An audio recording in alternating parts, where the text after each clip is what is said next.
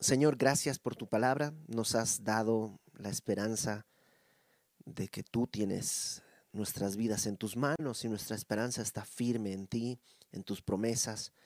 Queremos en este tiempo rogarte que, según lo que tú has establecido, nos hables, dirijas nuestros pensamientos hacia ti, podamos recibir lo que quieras decirnos y ser sensibles a tu voz para ser transformados y así glorificarte. En el nombre de Jesús. Amén. Capítulo 24 es donde tenemos que comenzar, pero permíteme arrancar desde el versículo 31, porque eh, son una serie de reyes que están muy enlazados y, creo que desde el 31 nos da una pequeña, un, buen, un buen envión. Pero eh, vamos a poner el cuadro, te voy a pedir que busques el pasaje, yo sé que lo ponemos el texto acá, en la, pantalla, pero eh, busca el pasaje en tu Biblia y nosotros vamos a dejar aquí el cuadro mientras estamos eh, viendo eh, este texto. Entonces ponemos el, cuadro más adelante, en la siguiente lámina, la siguiente hasta Joacás, el que sigue y el que sigue. Ahí estamos. vamos a arrancar con con Joacás, que es hijo de Josías. Josías fue un buen rey. Si tú recuerdas, Josías fue un, un, rey que trajo reformas, restauró el templo, celebró la Pascua de una manera que no se había hecho antes, y después de él estuvo Joacás, su hijo, y ahí vamos a empezar, Segunda de Reyes 23, 31. Dice, de 23 años era Joacás cuando comenzó a reinar y reinó tres meses, no mucho más, en Jerusalén ¿Por qué no reinó mucho más? Dice, el nombre de su madre fue Hamutal, hija de Jeremías, de Libna, e hizo lo malo ante los ojos de Jehová conforme a todas las cosas que sus padres habían hecho. Y lo puso preso Faraón Necao en Ribla, en la provincia de Hamat, para que no reinase en Jerusalén, e impuso sobre la tierra una multa de cien talentos de plata y uno de oro. Entonces Faraón Necao puso por rey a Eliakim, hijo de Josías, en lugar de Josías, su padre, y le cambió el nombre por Joacim. Y entonces de Joacás pasamos a Eliakim, que también se llama Joacim. Y este rey no fue, es decir, fue puesto por eh, un, extranjero. Faraón Necao toma a Joacás, se lo lleva preso y pone a Eliakim o Joacim como el nuevo rey. Dice en el versículo 34, Faraón Necao em, puso por rey a Eliakim, hijo de Josías, en lugar de Josías su padre, y le cambió el nombre por el de Joacim, y tomó a Joacás, al, rey anterior, lo llevó a Egipto y murió allí. Joacim, este nuevo rey que fue puesto por Faraón, dice, pagó a Faraón la plata, el oro, mas hizo avaluar la tierra para dar el dinero conforme al mandamiento de Faraón, sacando la plata y el oro del pueblo de la tierra, de cada uno según la estimación de su hacienda, para darla a, Faraón Necao. Entonces fue claro, fue puesto por Faraón y le empieza a pagar todos los, los impuestos, digamos, ¿no? La, la, el gravamen que le había impuesto Egipto a, a Judá. Verso 36 del capítulo 23. De 25 años era Joacim cuando comenzó a reinar y once años reinó en Jerusalén. El nombre de su madre fue Sebuda, hija de Pedaías, de Ruma, e hizo lo malo ante los ojos de Jehová, conforme a todas las cosas que sus padres habían hecho. Y ahí nos habíamos quedado.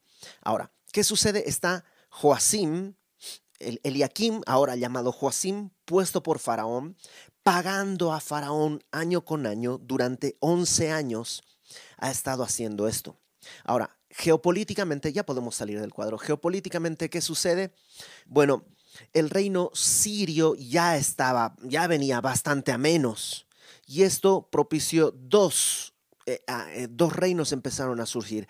En el sur, el, reino de Egipto, por eso Faraón tiene ahora tanto poder.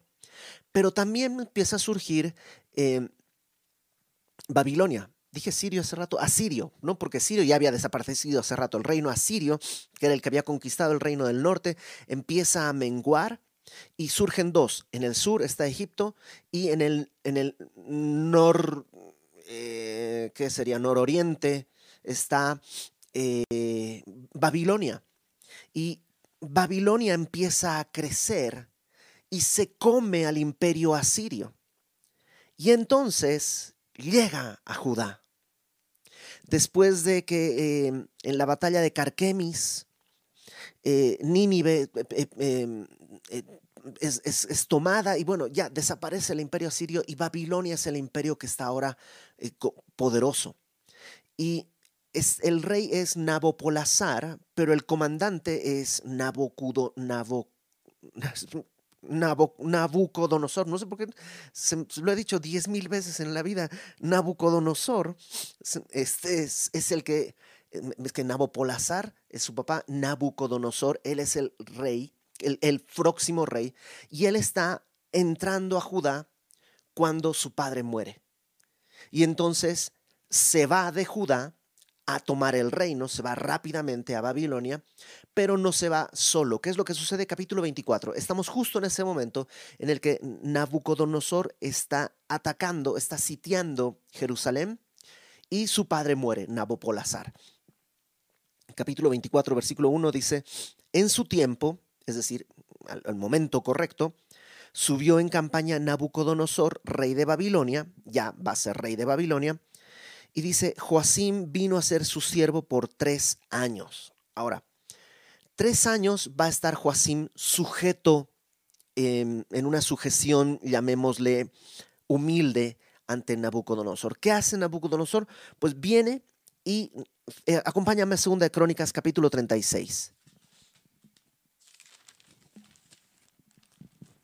Segunda de Crónicas capítulo 36 desde el versículo 5 voy a leer. Cuando comenzó a reinar Joacim, era de 25 años, reinó 11 años en Jerusalén, hizo lo malo ante los ojos de Jehová su Dios, y subió contra él Nabucodonosor, rey de Babilonia, y fíjate, y lo llevó a Babilonia atado con cadenas. Verso 7. También llevó Nabucodonosor a Babilonia de los utensilios de la casa de Jehová y los puso en su templo en Babilonia. Entonces, ¿qué pasa? Eh, Nabucodonosor sube a Jerusalén, no destruye la ciudad, pero ya la gobierna, la toma y se lleva, dice ahí, los utensilios del templo. Pero no solo eso, se lleva también al rey en cadenas y se lleva también a, a los hijos de los nobles de Jerusalén. Esto es lo que se conoce como la primera deportación. ¿Quién va en esta primera deportación? Daniel, el profeta Daniel. De hecho, si me acompañas a Daniel, capítulo 1, el libro de Daniel, capítulo 1, comienza diciendo,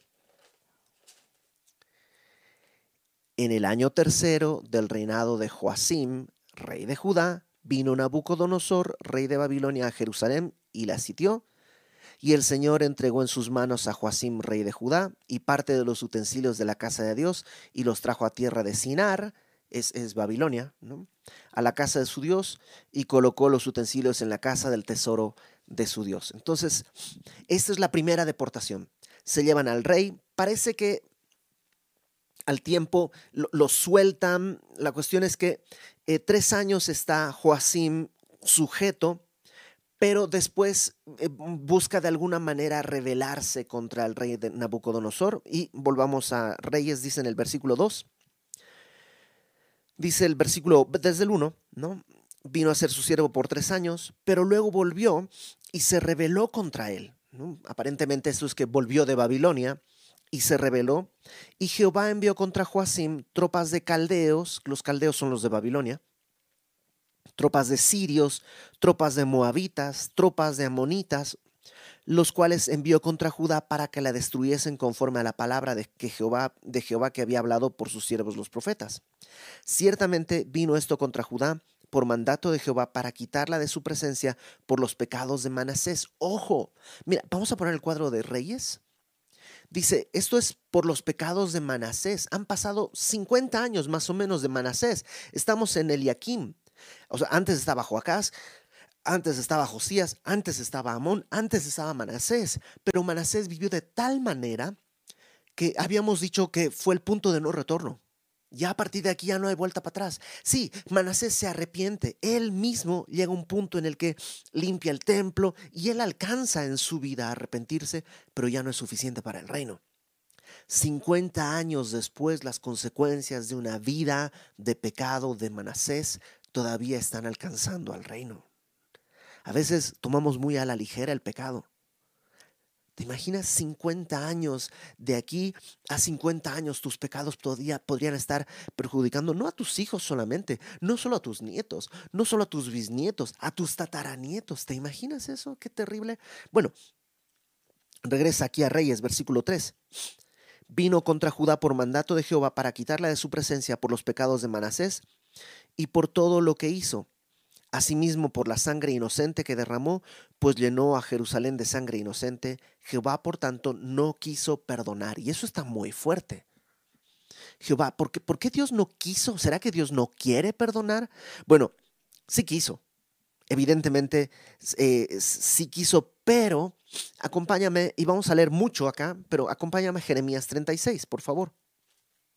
Leímos un poquitito, segunda, segunda Crónicas 36. No, Jeremías 36, perdónenme, perdónenme. Jeremías 36. Y vamos a leer todo el capítulo. Solo lo voy a leer. Según Jeremías 36. Bueno, casi todo el capítulo. Estamos en el mismo momento. Solo que quiero que veas por qué dice que Dios no quiso perdonar. No, no, no viene así nomás de que se le ocurrió a Dios no querer perdonar o algo así. Dice en el verso 1 del capítulo 36 de Jeremías. Aconteció en el cuarto año de Joacim, estamos en el mismo rey, hijo de Josías, rey de Judá, que vino esta palabra de Jehová a Jeremías, el profeta diciendo, toma un rollo del libro y escribe en él todas las palabras que te he hablado contra Israel, contra Judá y contra todas las naciones desde el día que comencé a hablarte, desde los días de Josías hasta hoy. O sea, todo lo que te he hablado, escribe. Básicamente es el libro de Jeremías. ¿no? Toma el libro de Jeremías y dice, verso 3, quizá oiga la casa de Judá todo el mal que yo pienso hacerles, y se arrepienta cada uno de su mal camino y yo perdonaré su maldad y su pecado. Eso fue lo que le pasó a Josías, ¿te acuerdas? Josías encontró el libro de la ley, rasgó sus vestidos, clamó a Dios, lloró, Dios lo perdonó y le dijo, no voy a hacer esto durante tus días. Y eso es lo que Dios dice, a lo mejor puede pasar eso. Entonces, Jeremías, todo lo que te hablé, ponlo en un libro y llévalo. Verso 4. Y llamó Jeremías a Baruch, hijo de Nerías, y escribió Baruch de boca de Jeremías en un rollo de libro, o sea, le va dictando y Baruch va escribiendo todas las palabras que Jehová le había hablado. Después mandó Jeremías a Baruch, a su escriba, ¿no? Su, que fue su, su amanuense, diciendo, a mí se me ha prohibido entrar en la casa de Jehová. O sea, Jeremías estaba vetado ya. tienes que estudiar el libro de Jeremías, pero Jeremías estaba vetado de entrar. Entonces, entra Baruch. Entra tú, pues, verso 6, y lee de este rollo lo que escribiste de mi boca, las palabras de Jehová a los oídos del pueblo en la casa de Jehová el día del ayuno, y las leerás también a oídos de todos los de Judá que vienen en sus, de sus ciudades. Quizá llegue la oración de ellos a la presencia de Jehová y se vuelva cada uno de su mal camino, porque grande es el furor y la ira que ha expresado Jehová contra este pueblo. Y Baruch, hijo de Nerías, hizo conforme a todas las cosas que le mandó Jeremías, profeta, leyendo en el libro las palabras de Jehová en la casa de Jehová. Está ahí en el templo y está leyendo todo esto, verso 9. Aconteció en el año 9, en, el año quinto de Joacim, hijo de Josías, rey de Judá, en el mes noveno, que promulgaron ayuna en la presencia de Jehová a todo el pueblo de Jerusalén y a todo el pueblo que venía de las ciudades de Judá a Jerusalén. O sea, digamos, el aspecto religioso ahí lo tenían. Versículo 10. Y Baruch leyó en el libro las palabras de Jeremías de la casa de Jehová en el aposento de Gemarías, hijo de Safán, escriba en el atrio de arriba a la entrada de la puerta nueva de la casa de Jehová a oídos del pueblo. Y Micaías, o lo está leyendo, no está leyendo, y Micaías, hijo de Gemarías, hijo de Safán, habiendo oído del libro todas las palabras de Jehová, descendió a la casa del rey. O sea, escuchó y dijo, pues tengo que decirle esto al rey, lo que está diciendo es muy grave. Va al rey al aposento del secretario y aquí que todos los príncipes estaban allí sentados. Esto es Elisama, secretario, de Laía, hijo de Semaías, el Natán, hijo de Acbor, Gemarías, hijo de Safán, Sedequías, hijo de Ananías, y todos los príncipes. Y les contó Micaías todas las palabras que había oído cuando Baruch leyó el libro a oídos del pueblo. Entonces, claro, eso es lo que quería. La voz se corrió, ahora está en la, corte del rey, lo están escuchando. ¿Y qué sucede?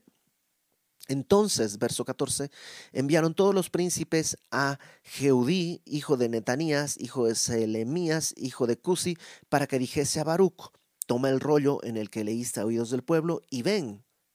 Y Baruch, hijo de Nerías, o sea, no quiero escuchar el chisme, quiero que vengas y me lo leas, ¿no? Tomó el rollo en el que leíste, eh, y Nerías tomó el rollo en su mano y vino a ellos.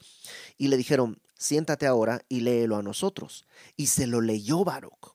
Cuando oyeron todas aquellas palabras, cada uno se volvió espantado a su compañero y dijeron a Baruch, sin duda contaremos al rey todas estas palabras.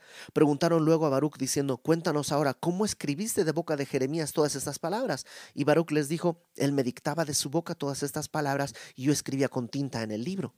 Entonces dijeron los príncipes a Baruch, ve y escóndete tú y Jeremías y nadie sepa dónde estáis. ¿Por qué? O sea, lo escucharon, lo creyeron, wow, eso está muy fuerte, sí tenemos que decirle al rey cómo fue que... No, pues Jeremías me lo dijo, ¿sabes qué? Sin ser yo profeta, te digo qué tienes que hacer. Escápate. Escápate y escóndete, porque sabían qué es lo que iba a suceder. Verso 20.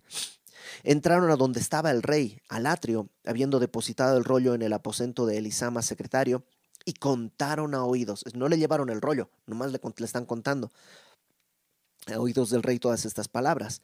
Y envió el rey a Jeudi a que tomase el rollo y el rey dice, no, tráigame el rollo, por favor, quiero, quiero ver el documento original, ¿no? Em, envió el rey a Jeudí, a que tomase el rollo, el cual lo tomó del aposento de Elisama, secretario, y leyó en él Jeudí a oídos del rey y a oídos de todos los príncipes que junto a él estaban, junto al rey estaban.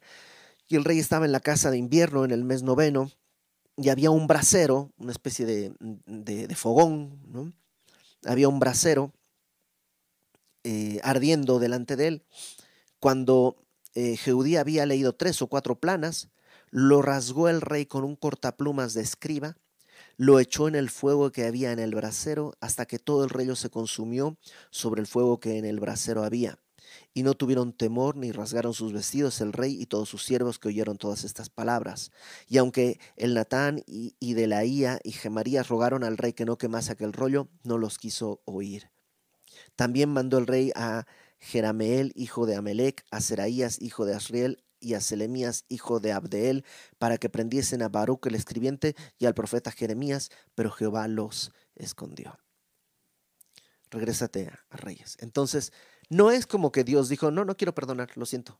No, Dios extendió su misericordia, los llamó, es casi casi que le rogó, le mandó a Jeremías las palabras, Jeremías mandó a Baruch, Baruch leyó, la gente le dijo. Entonces no, no vino así de la nada, Dios no quiso perdonar. El pueblo no quiso recibir el perdón, el rey no quiso saber nada de Dios. Versículo 5 de 2 Reyes 24. Los demás hechos de Joacim, este rey del que estamos hablando, y todo lo que hizo no está escrito en el libro de las crónicas de los reyes de Judá. Y durmió Joacim con sus padres y reinó en su lugar Joaquín, su hijo. Aquí se va a poner complejo porque Joaquín se parece a Joacim. De hecho, e, en, algunas, en algunos idiomas es el mismo nombre. ¿no? En español por lo menos nos cambiaron Joacim a Joaquín. Pero bueno, Joaquín es, eh, vamos a poner el cuadro. Joaquín es el hijo de Joacim, Vamos a la siguiente página y voy a repetir algunos nombres. Están con verde para que no te hagas bolas, son los que estaban atrás. Pero Eliakim y Joacim son la misma persona. Y tuvo un hijo que se llama Joaquim, que también le dicen Jeconías o también le dicen Conías. Entonces por eso se pone un poco confuso. Entonces, Joaquim es hijo de Eliakim y de, o de Joacim, ¿no? Es el mismo. Ok, regresemos. Entonces viene Joaquim, el hijo, y verso 7 hace un comentario, el cronista nos dice, nunca más el rey de Egipto salió de su tierra, porque el rey de Babilonia le tomó todo lo que era suyo desde el río de Egipto hasta el río Éufrates. Imagínate, estuvo Joacín paga y paga y paga y paga, y oro y plata, y oro y plata por 11 años, y al final el rey de Babilonia viene, se toma todo ya o sea, tiró todo el dinero. Y, sí, Babilonia se extendió y dominó absolutamente toda esa zona, toda la región, todo lo que sería Tierra Santa, pues todo eso ahora es parte del reino de Babilonia. Verso 8.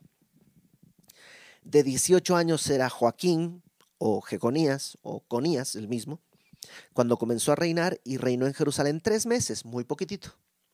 El nombre de su madre fue Nehusta, hija de Elnatán de Jerusalén, e hizo lo malo ante los ojos de Jehová, conforme a todas las cosas que había hecho su padre. Está haciendo lo mismo que habían hecho los otros. Ahora, verso 10. En aquel tiempo que sucede, subieron contra Jerusalén los siervos de Nabucodonosor, rey de Babilonia, y la ciudad fue sitiada por segunda vez. Esto es lo que se conoce como la segunda deportación. La primera deportación se habían llevado a los nobles, parte de los utensilios del templo. Daniel va entre ellos. En esta segunda deportación, la primera deportación fue en el año 605 a.C. y esta segunda deportación es en el 597 a.C. ¿Qué sucede? Versículo 10. En aquel tiempo subieron contra Jerusalén los siervos de Nabucodonosor, rey de Babilonia, y la ciudad fue sitiada. Vino también Nabucodonosor, rey de Babilonia, contra la ciudad cuando sus siervos la tenían sitiada. Entonces salió Joaquín, este rey, Joaquín, eh, Jeconías o Conías, este mismo rey, rey de Judá, salió al rey de Babilonia él y su madre, sus siervos, sus príncipes y sus oficiales, y lo prendió el rey de Babilonia en el octavo año de su reinado. Era el octavo año de, Nabucodonosor. Y, Joaquín básicamente va y se entrega. O sea, sale, se rinde, no pelea, se entrega. Y, esto va a tener un resultado que veremos la próxima semana. ¿ok? Versículo 13. Y sacó de allí ya se había llegado a los utensilios, pero ¿qué dice ahora? Sacó de allí todos los tesoros de la casa de Jehová, ya no solo los utensilios, todos los tesoros que había, y los tesoros de la casa real, del palacio. ¿Te acuerdas todo lo que habíamos visto que, que, reunió Salomón, que todo lo que se, se puso de oro? Bueno, todo eso se lo llevó y rompió en pedazos todos los utensilios de oro que había hecho Salomón, rey de Israel, en la casa de Jehová, y como Jehová había dicho. ¿Cuándo había dicho Dios esto? En el capítulo 20, ¿te acuerdas? Cuando este 20, versículo 17, cuando Ezequías sana de su enfermedad y vienen siervos de Babilonia y él los lleva a ver todo y viene el profeta Isaías 20, 17, el profeta Isaías eh, desde el verso 16.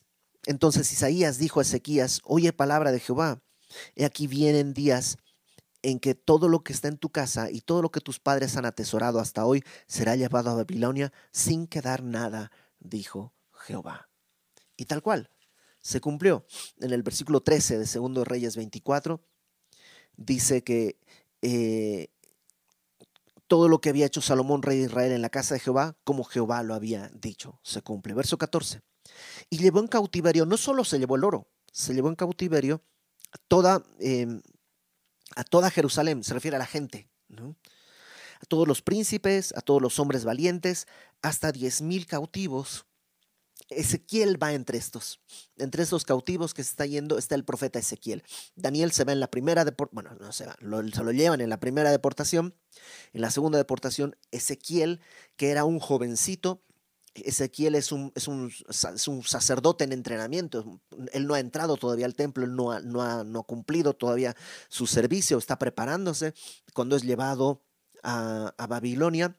Y en Babilonia él va a tener una serie de visiones sobre lo que está pasando en Jerusalén y él va a ver cuando venga la tercera deportación, Ezequiel va a estar viendo cómo la gloria de Dios va abandonando el templo, se va yendo, se va yendo, se va yendo, se va yendo y cómo, qué, es lo que está sucediendo. Ezequiel lo va a ver, pero no, no en su ministerio natural, sino de manera profética. Entonces, diez mil cautivos, dice, y a todos los artesanos y herreros.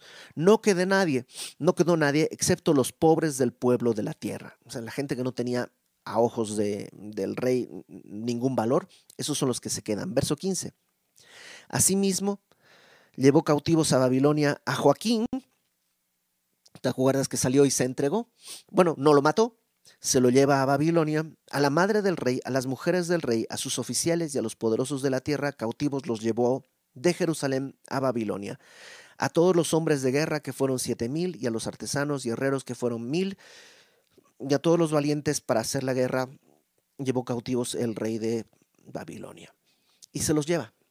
Ahora, eh, hay un detalle que a lo mejor te lo vas a encontrar por ahí en estos libros de la Biblia está equivocada o ve cómo Dios miente o cosas así, porque hay una maldición sobre este rey, el rey Joaquín, Jeconías o Conías.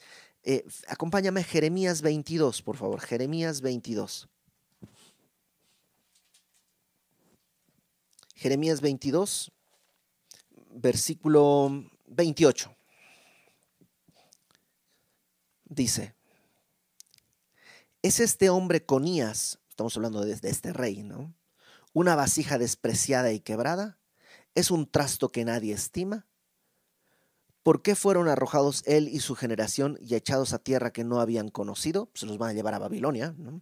Verso 29. Fíjate lo que Dios dice. Tierra, tierra, tierra, oye palabra de Jehová. Así ha dicho Jehová.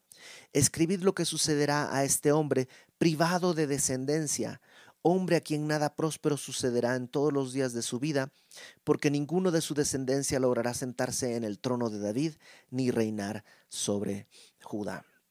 Entonces la profecía dice que ninguno de su descendencia se sentará en el trono de David. Si ponemos el cuadro, te vas a fijar que el siguiente rey, después de, de Conías, es Matanías. Y Matanías no es hijo de Joaquín, le puse una flecha así, eh, es hijo de Josías. Es el tío de Joaquín. Y es el último rey. Entonces, efectivamente, ningún, ningún hijo suyo se sienta en el, en el trono, pero hay un detalle. Acompáñame a Mateo, por favor. Mateo capítulo 1.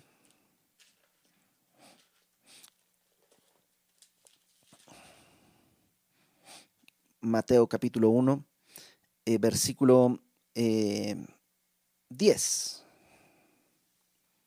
Mateo 1, 10 es una genealogía, la genealogía de Jesús. Y comienza con Ezequías, el rey. Ezequías engendró a Manasés, Manasés a Amón, Amón a Josías, ¿No te parece padre que ya a lo mejor no entendías quiénes eran, pero dices, ah, ya los ubico, ¿no? Ya sé quiénes son. Ezequías fue un buen rey, Manasés su hijo fue un rey terrible, aunque eh, al final se arrepintió. Después está Amón, Amón engendró a Josías, Josías engendró a Jeconías. ¡Ah! Jeconías está acá. ¿Cómo puede Jeconías ser padre es decir, están en el linaje de Jesús, si dice la profecía que ninguno de sus hijos se sentará en el trono de David. Eh, hay un, pastor eh, que se llama Chuck Misler que él dice que cuando da, esta profecía, Satanás seguramente brincó, ¡Ah! como que Dios se equivocó. Se equivocó, o sea, solito se puso el pie. Está poniendo una maldición que va a estorbar, porque él había dicho que uno de los descendientes de David se sentaría en el trono. Y de pronto llegamos a Jeconías y Dios pone ahí una tranca, pone un, alto, no más, de aquí no habrá quien se siente en el trono. Y está en el linaje de Jesús. ¿Cómo se resuelve esto? Porque entonces Jesús no podría ser, o sea, o Dios miente o algo sucede, pero, pero está desordenado.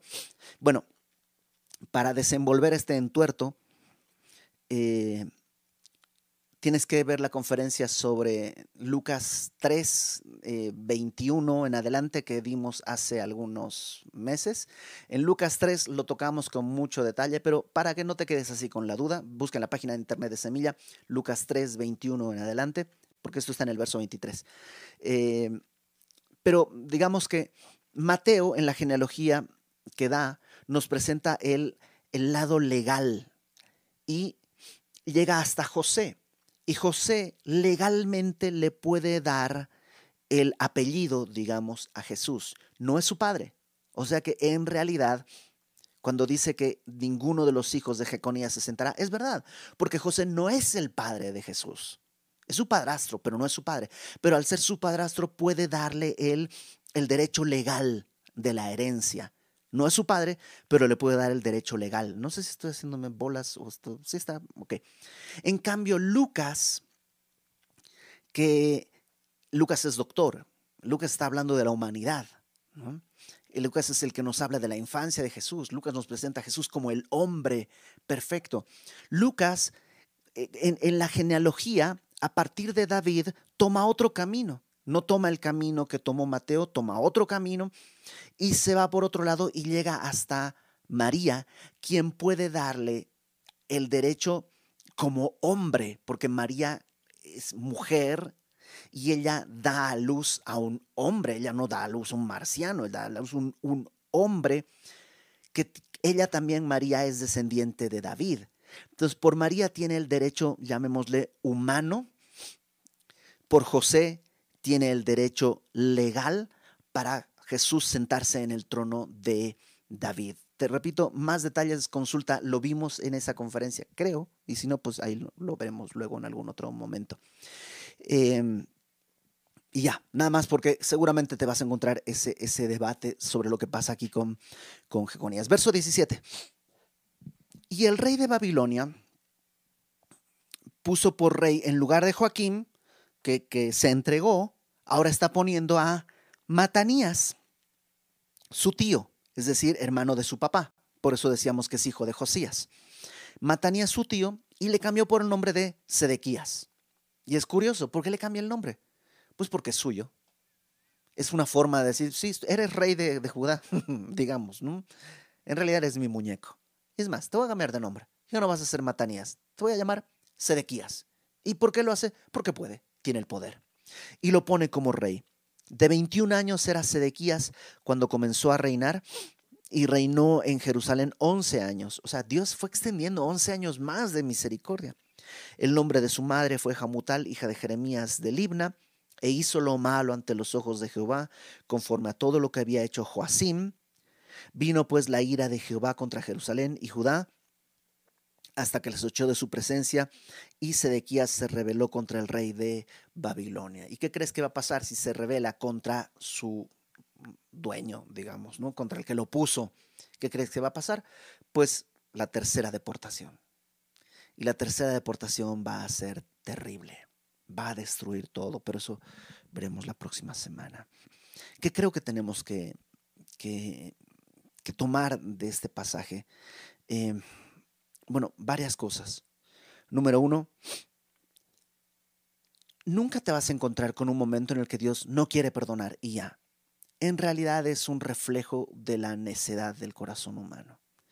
Por eso el escritor de Hebreos dice, si escuchas hoy su voz, no endurezcas tu corazón. No endurezcas tu corazón. Sí, puede que mañana Él te vuelva a hablar. Sí, seguramente sí, en su misericordia puede que sí. Pero quién sabe si tú vas a escuchar mañana. Que no te pase como le pasó a Joacim, que llega un punto en el que Dios dice, ya no. No quemes las palabras de Dios en la hoguera de la indiferencia. Quema tu vida. Pon tu cuerpo en sacrificio vivo, santo y agradable a Dios. Es la manera lógica de alabarle. Eh, Joaquín, por otro lado, experimenta la gracia de Dios de una manera que, eh, eh, o sea, Joaquín recibe una gracia, eh, hay una maldición sobre su cabeza. Y efectivamente ningún hijo suyo se sienta sobre el trono. Pero al rendirse, va a guardar su vida y la de su familia. ¿Te acuerdas que iba con su mamá y su esposa y se rinde? Em, ah, te, lo cuento, vamos al capítulo 25. Eh, versículo 27. Ya estamos con un hijo de Nabucodonosor. 25-27 dice, aconteció a los 37 años del cautiverio, 37 años estaba en la cárcel, se entregó, vivió, sí, pero vivió 37 años en la cárcel, a los 37 años del cautiverio de Joaquín, rey de Judá, en el mes duodécimo, a los 27 días del mes, que Evil Merodac, rey de Babilonia, en el primer año de su reinado, ya después de que muere Nabucodonosor, libertó a Joaquín, rey de Judá, sacándolo de la cárcel, y le habló con benevolencia y puso su trono más alto que los, que los tronos de los reyes que estaban con él en Babilonia. O sea, Joaquín tuvo la gracia de Dios. ¿Por qué? Se entregó.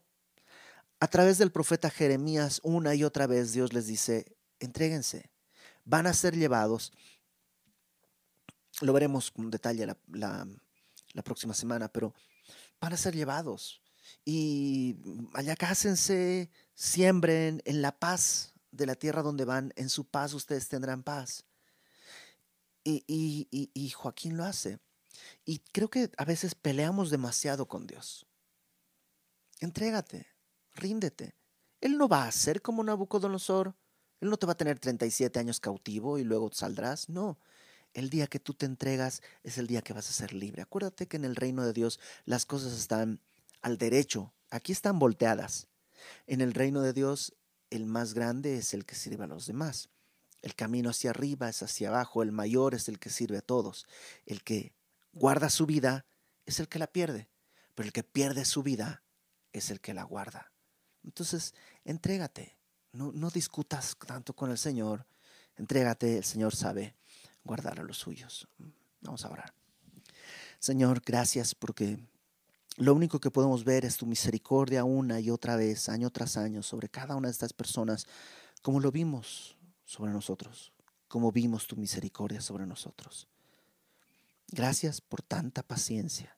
Ayúdanos a no responder torpemente, equivocadamente, a no huir de tu mano que nos sostiene, a venir delante de ti y rendirnos y entregarnos, nosotros y nuestras familias, para que tú seas exaltado y nosotros a tu lado, Señor, tengamos herencia junto con los santificados. En el nombre de Jesús. Amén.